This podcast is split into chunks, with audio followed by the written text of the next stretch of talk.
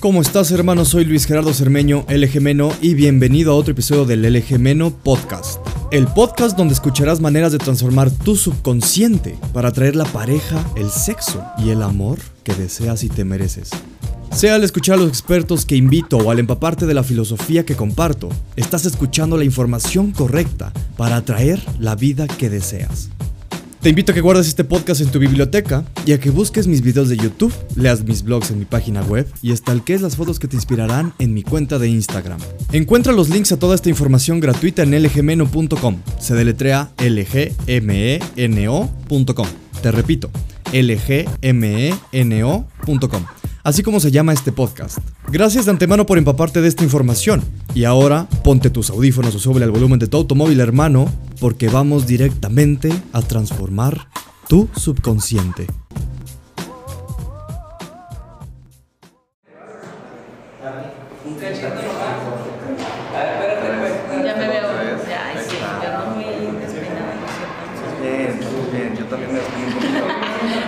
Que me quejo. Me, me está diciendo tú y.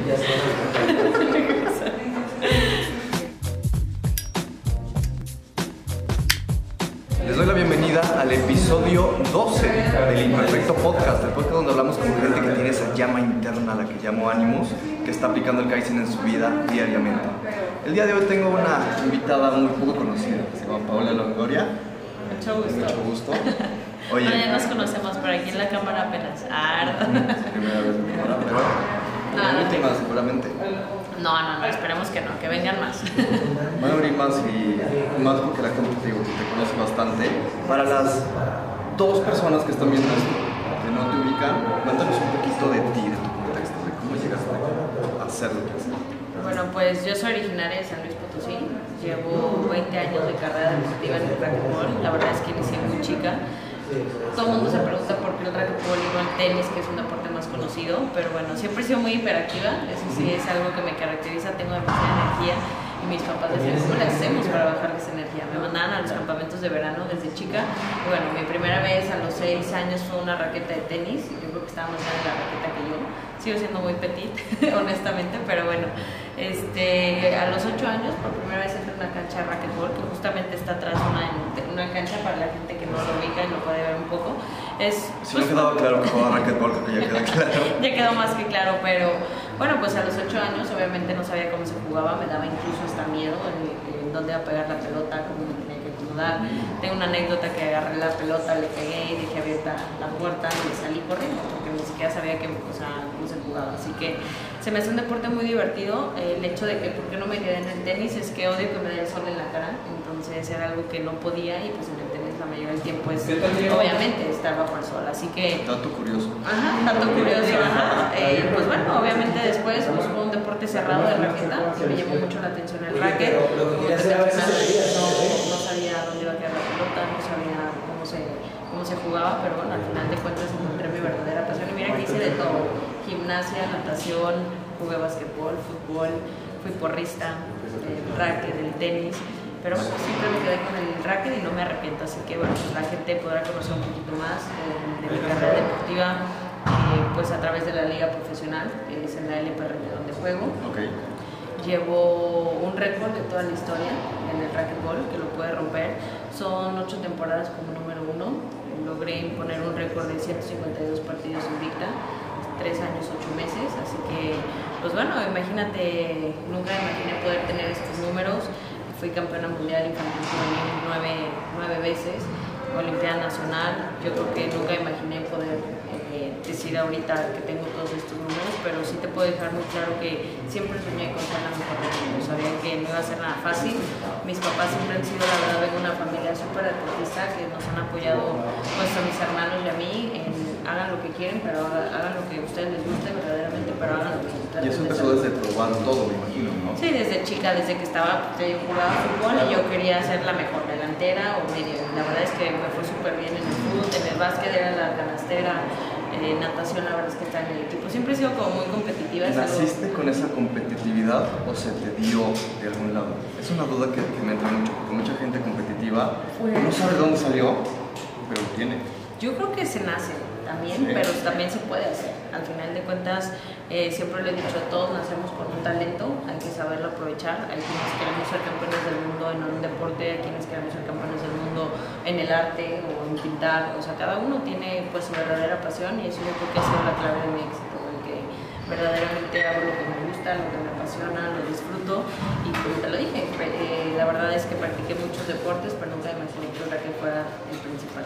No, y más que al principio te daba miedo, o sea, se me hizo muy interesante. Sí, no, no, me daba miedo, justamente no sabía ni.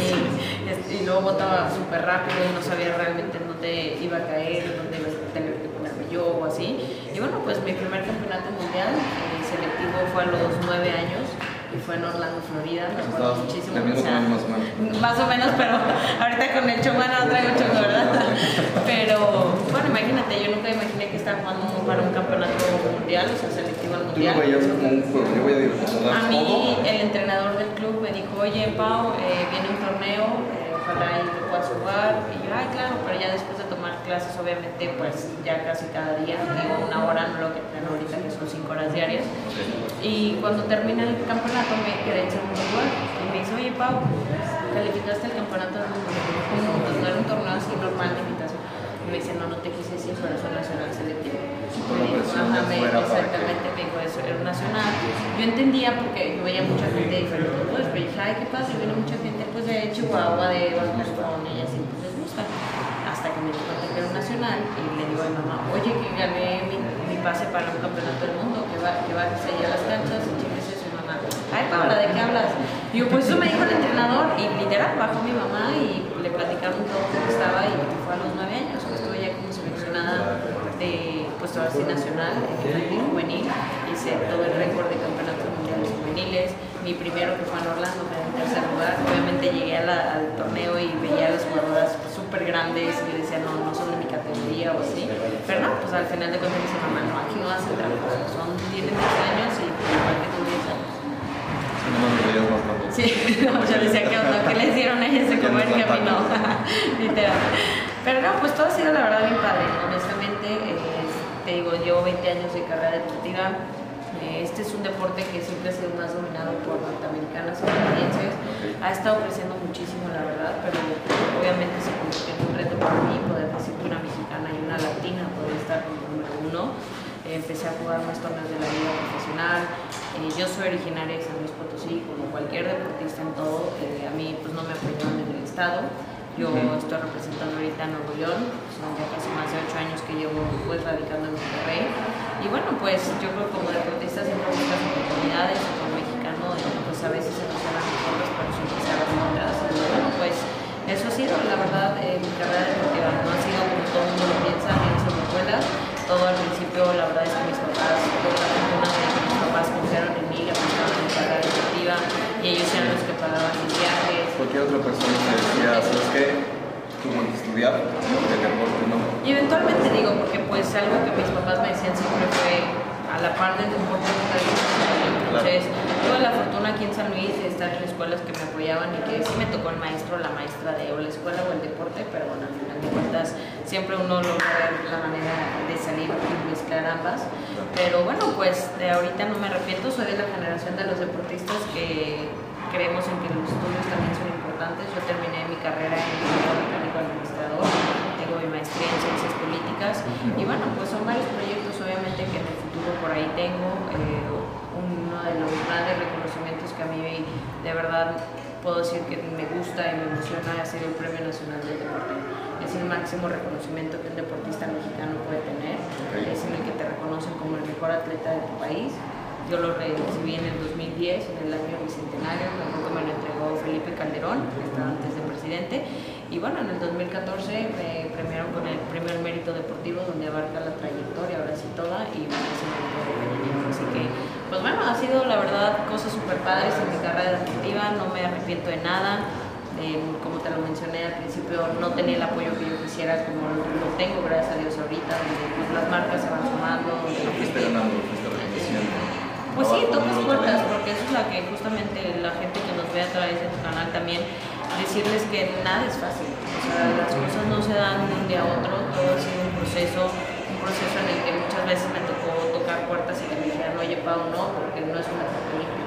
Oye, Pau, no, porque todavía no eres campeona del mundo. Oye, es que apenas eres atleta juvenil. Entonces, esa parte de alguna manera, pues sí, sí te eh, desanimaba, te desmotivaba en aquel entonces, pero siempre mis papás fueron de, no, no importa, nosotros eh, hasta donde podamos nuestras posibilidades, intentamos apoyar y bueno, siempre tuve la fortuna de que las primeras ligas profesionales nos pagaban mis papás y estoy hablando de que apenas me bajaba del avión, me tocaba jugar y ya estaba perdiendo. O sea, para mí era una frustración enorme de todo el apoyo que me habían dado mis papás y llegar y en el nivel yo no lo tenía.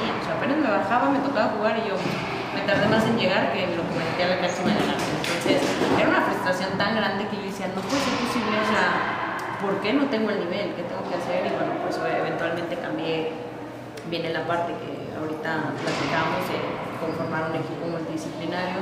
Son seis personas que están ahí conmigo, eh, mi preparador, mi Lara, mi psicóloga deportiva Marrani Cerón, que no estoy loca, ahorita les cuento esta parte, eh, mi entrenadora Fran Davis, eh, también otro entrenador que tengo Celso Martínez, mi doctor Víctor Bolio, mi nutrióloga Betty y bueno, pues mi terapista Armando. Son seis personas las que conforman mi equipo multidisciplinario, pero que cada uno eh, representa un área, la verdad, de oportunidades para que un atleta de alto rendimiento se pueda mantener por más de años.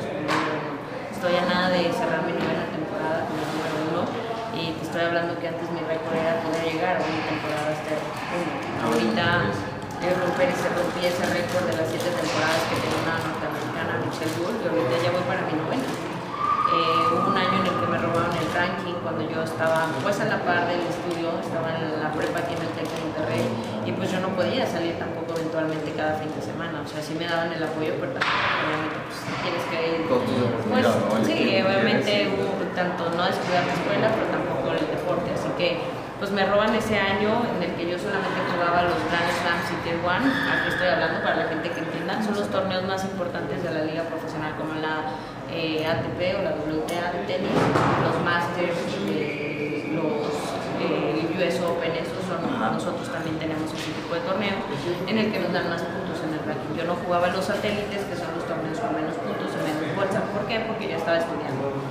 Entonces yo me dediqué, como mi propósito fue ganar los más importantes, y los que me daban más puntos.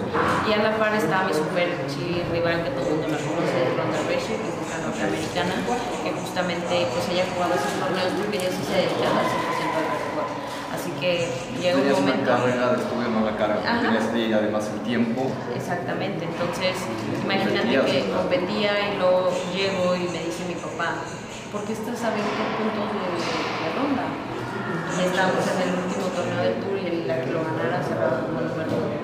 Y yo, no puede ser posible, si lo sin darte cuenta, nada más. Mi papá checó el ranking y todo, y el puntaje, y hasta me dijo, pregúntale a tu entrenadora. Mi entrenadora grita, llevaba todo. Y me acuerdo mucho que me empezó a seguir el periódico El Norte, en Monterrey, y me acuerdo que me decía, no puede ser posible porque nosotros hemos estado sacando todos tus, o sea, tus estadísticas y no estás, o sea, estabas a 200 puntos de ella. De repente, Y de repente 20. 20. Entonces le digo a la comisionada y la comisionada me dijo, yo te dije que cuando yo me fuera se quedaba una norteamericana.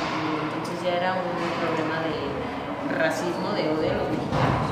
Eso para mí era un tema de, óyeme, maldita, o sea, no estoy viajando aquí perdiendo mi tiempo de, Como que para que me estés, o sea, ahora sí que por una persona de pantalón largo pueda decirte que. Así que, bueno, se metieron cartas y todo, eventualmente me suspendían, la mamá de ellos me apoyó muchísimo, en aquel entonces estaba de la Garza, me acuerdo que la comisionada me decía, entre más gente te apoya en México, me decía, no, Ah, luego te, te suspendo y te suspendo. Entonces, pues bueno, optamos por, justamente fue lo que me como ese, ese granito de decir, ok, a partir de aquí no le voy a dar chance a nadie. Voy a jugar todos los torneos, me tomé un año sabático, después de que terminé la preparatoria, y dije, voy a demostrarles que no están a mi nivel. Y gané la, la temporada por mucha diferencia, y fue ahí cuando, pues obviamente me di cuenta que podía estar como número uno. A los 18 años gané mi primera abierto de Estados Unidos en US Open, que fue justo el torneo que me abrió el panorama para decir, ah, voy a llegar a ser la mejor del mundo en esto. Pero cuando me fui a vivir a Estados Unidos en este año sabático, a partir de ese torneo ya no volví a ganar. Entonces, imagínate que vienes de, wow, súper bien, el torneo más importante lo gano y después ya no gano nada. Entonces, también hubo un cambio importante que es, también me imagino que varios atletas han pasado y es en el que no te puedes tampoco sobreentrenar. Yo llegué a una academia de racquetball a California en el que entrenaba 7 horas, imagínate en México entrenaba una o dos lo máximo. Cambio Entonces radical. llegaba momentos en el fin de semana en el que yo ya no podía ni jugar, en el que ya me sentía súper agotada, le hablaba a mis papás de yo no sé qué qué estoy haciendo aquí, o sea, estoy súper cansada. Era la etapa obviamente en la que pues, mis amigas me hablaban de, güey, estás ¿Qué en el antro, ¿qué Sí, es que onda?". tu Y y yo, bueno, en Estados Unidos obviamente, digo, no deprimida porque eventualmente yo lo decidí, me quiero ir ahí y eso, pero eventualmente perdiendo cosas que a una niña de mi edad pues podría haber vivido. Claro. Entonces yo decía, bueno, pues son sacrificios que pues, al final uno como atleta pues sabe que tiene que hacerlos para llegar lejos. Pero disfrutas ese mismo sacrificio. Yo creo que sí, esa es la parte, que es lo que yo te decía, no me arrepiento porque yo solita tomé la decisión y yo solita dije, a mí me gusta mi deporte y no puedo llegar lejos y quiero ser la número uno. Sabía que tenía que haber sacrificios, pero sabía que también a la misma par vienen cosas increíbles.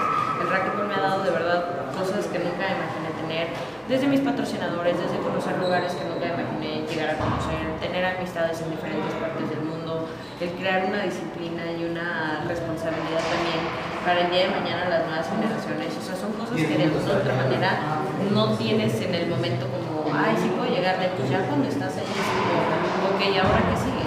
Estoy por abrir mi escuela de racquetball. eh, ya están las canchas justamente aquí en San Luis.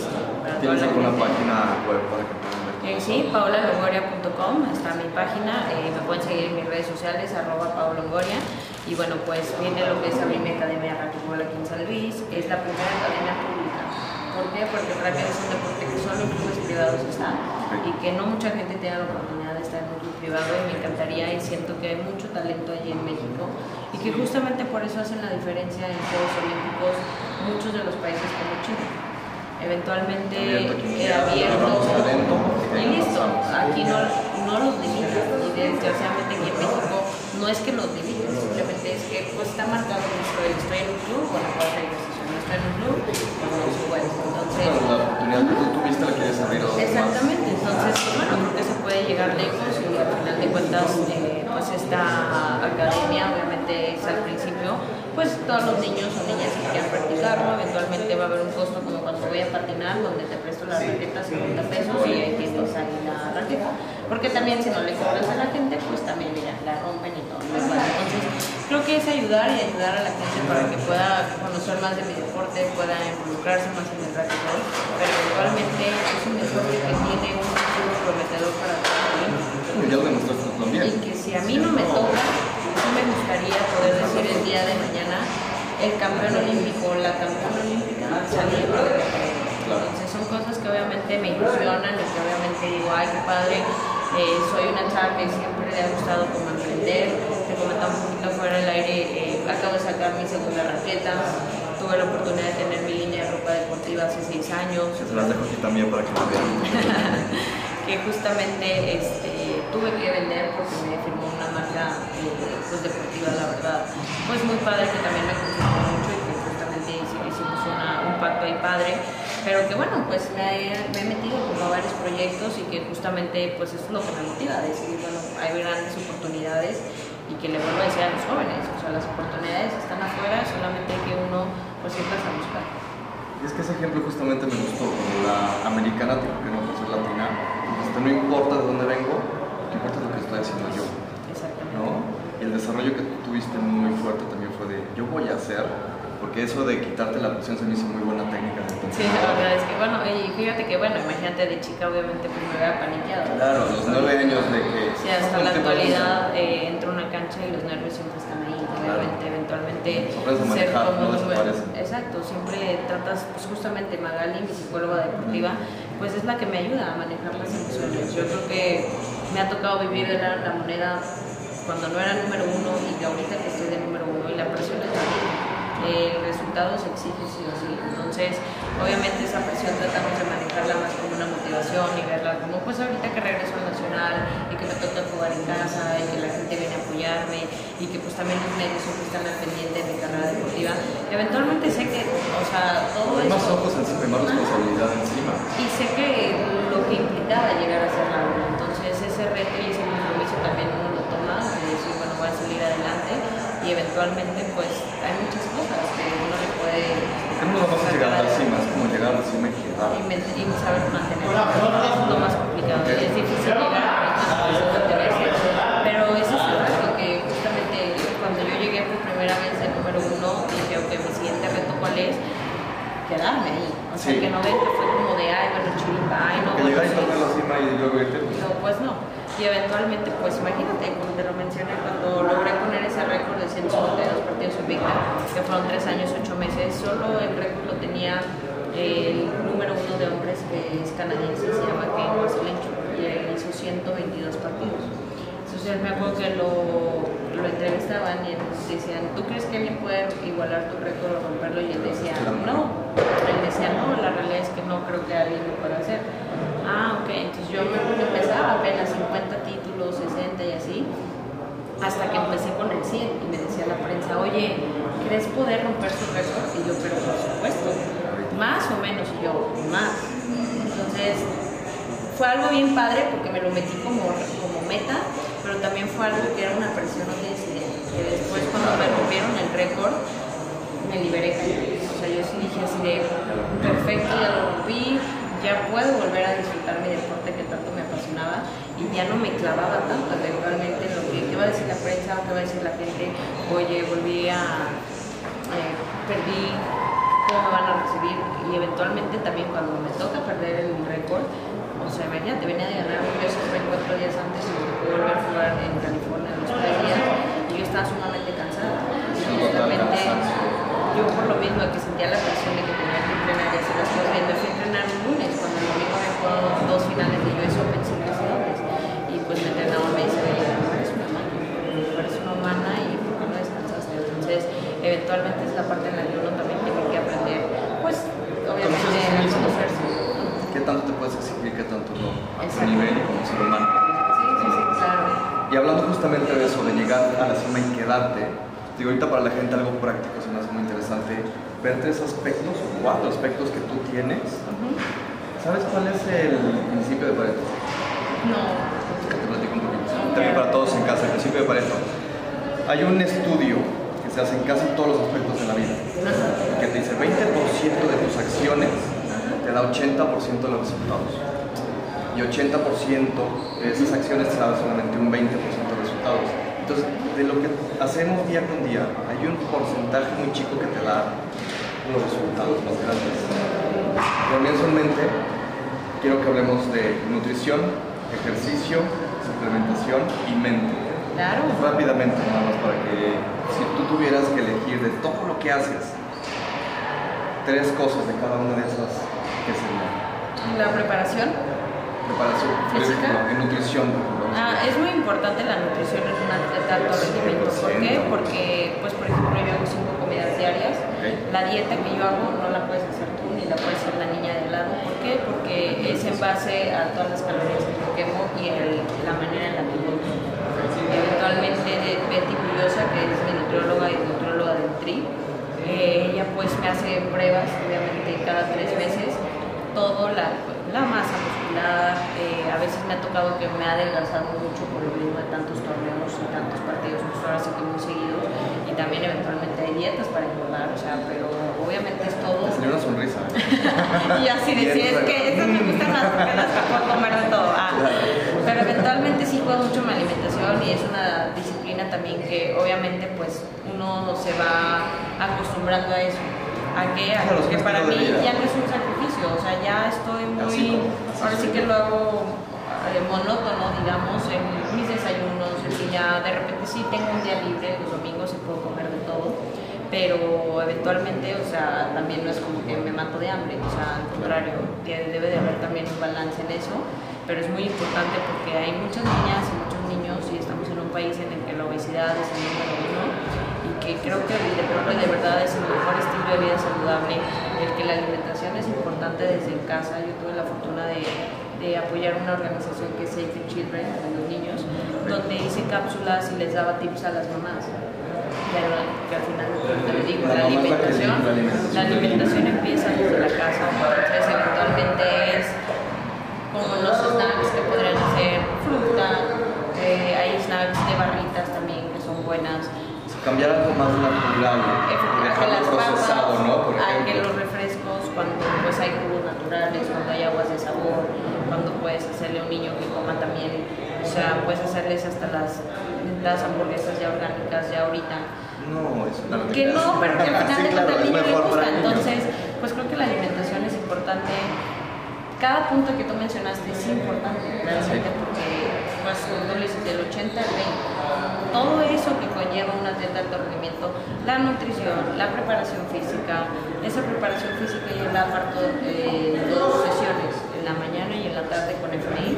En la mañana. Es un nivel diferente, una persona que tiene una persona, exactamente, pero eventualmente hacer ejercicio con una hora, hora y media diaria que tú hagas, te encuentras en perfectas condiciones, eh, tienes una mejor salud, un bienestar, porque te ejercitas. Entonces, eh, la parte psicológica, eh, no nada más en el deporte, sino en todo, de decir hasta dónde puedo llegar. Eh, a veces nos ponemos más las limitaciones mentales que físicas las que tenemos. Tenemos la oportunidad de ver. capaz de hacer cosas. exactamente. Cuando el cuerpo ahora sí que recibe la señal. exactamente. Entonces, bueno, pues eso también ha sido algo bien padre como psicóloga. ¿Cómo rompes esos límites? Pues esos límites están en la cabeza y es entrenar a la mente y decirle hasta dónde uno puede llegar. Obviamente tampoco sobrepasarnos viene la parte, hay una línea delgada donde no puedes tampoco pasar. Eh, una de mis grandes debilidades es, el querer ser perfeccionista. Ya lo digo abiertamente. Si voy a un entrenamiento y no me salen las cosas como yo quiero, me enojo y no me voy contenta y me voy frustrada y es algo que he ido aprendiendo a trabajar con mi psicóloga. Siempre me ha exigido de más, siempre he sido como súper eh, consciente de, hasta dónde puedo llegar, pero también hay esa pequeña línea de nada donde la perfección no existe. Entonces es, ok, Pau, estuvo bien tu entrenamiento, ok, voy a fallar uno que otro tiro en la cancha, pasa, pues tampoco soy un Entonces, esas cosas las he aprendido y esa es la parte en la que también pues la gente se exige para bien, pero también hay que exigirnos hasta donde nosotros podemos llegar y hasta donde nos conocemos. Sí, rétate. Sí, rétate, pero... De poco a poco, poco a poco, hasta que veas que sabes que ya estás mi Exactamente, y donde tampoco Claro. Eso es la parte, porque hay gente que también pues va con mucha pasión a hacer su trabajo y todo, y de repente pierde los días de familia, de los hijos, o de actividades, de verdad, con la familia, por estar enclaustrado en el trabajo. Entonces es la parte en la que yo también he tenido que hacer un balance a que balance, exacto en el que pues tengo días que salgo con mi familia, con mis amigas, que me divierto, el deporte de alto rendimiento obviamente no se llega con la fiesta ni nada, pero termino temporada, cuando no tengo torneo, pues es algo antro, es algo y me divierto con mis amigas y que sí, pues obviamente te digo, este balance en el que no todo el tiempo es una cancha de entrenamiento, son el cine, salir de compras, viajar, que no sea nada más por el alcohol, o sea, ese tipo de cosas al final de cuentas hacen los que uno como persona se nutra de energía y decir, bueno, estoy haciendo lo que me gusta por pasión y no por sacrificio. Esa diferencia es muy importante. No estoy dejando de lado cosas, sino balanceo todo para tener, pues sí, esa espiritualidad, ¿no? Ya decir. Sí, la. Sí, pues ese feeling de querer salir adelante y de saber hasta dónde puedes llegar, así que bueno, pues yo encantadísima la verdad de, justamente poderle decir a los jóvenes que todo se puede.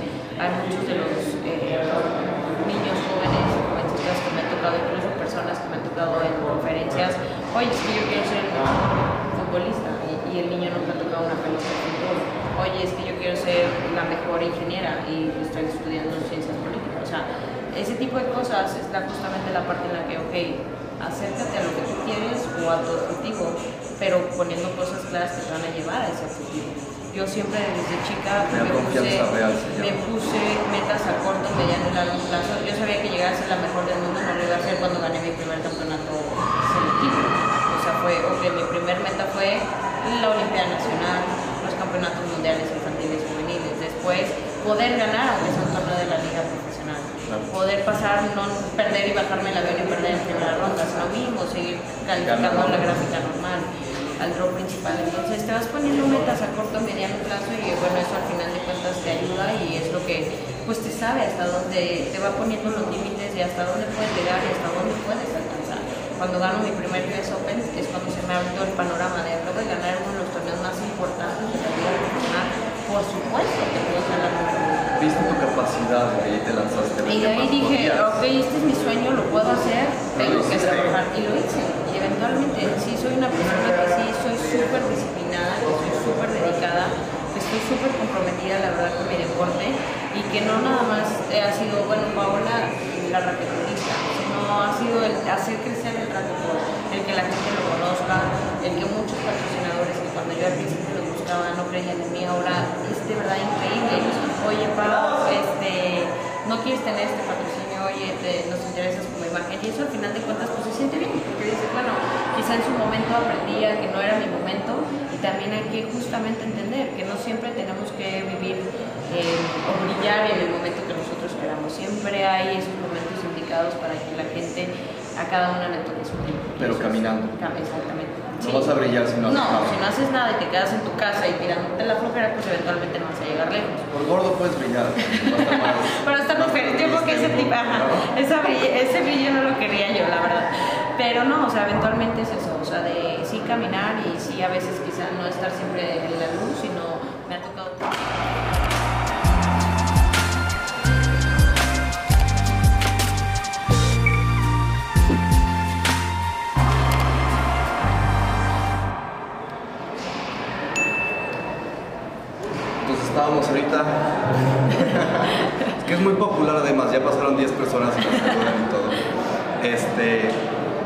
nutrición, poner tu nutrición hacia tus metas, dependiendo de tu ejercicio físico, comer más natural, dijimos.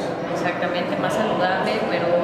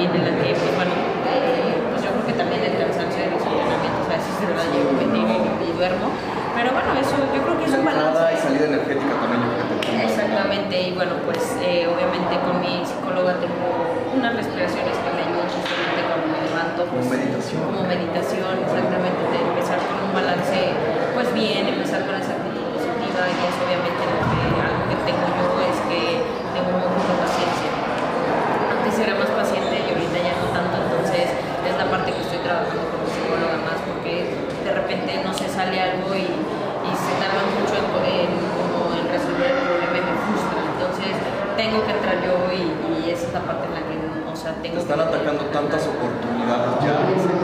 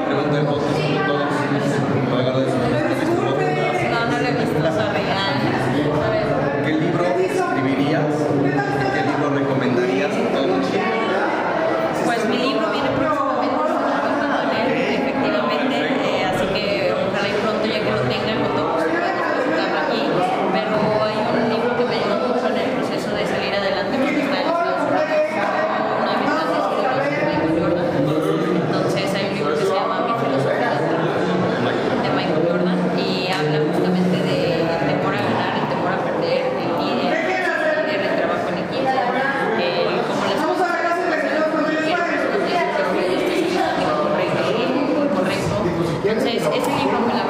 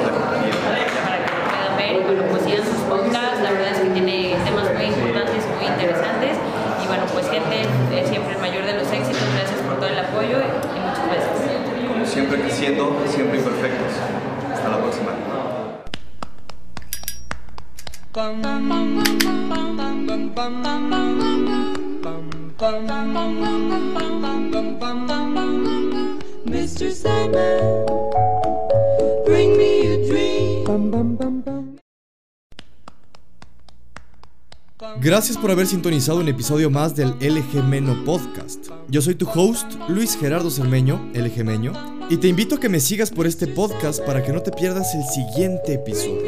Te espero en lgmeno.com, hermano, y que tengas un excelente día.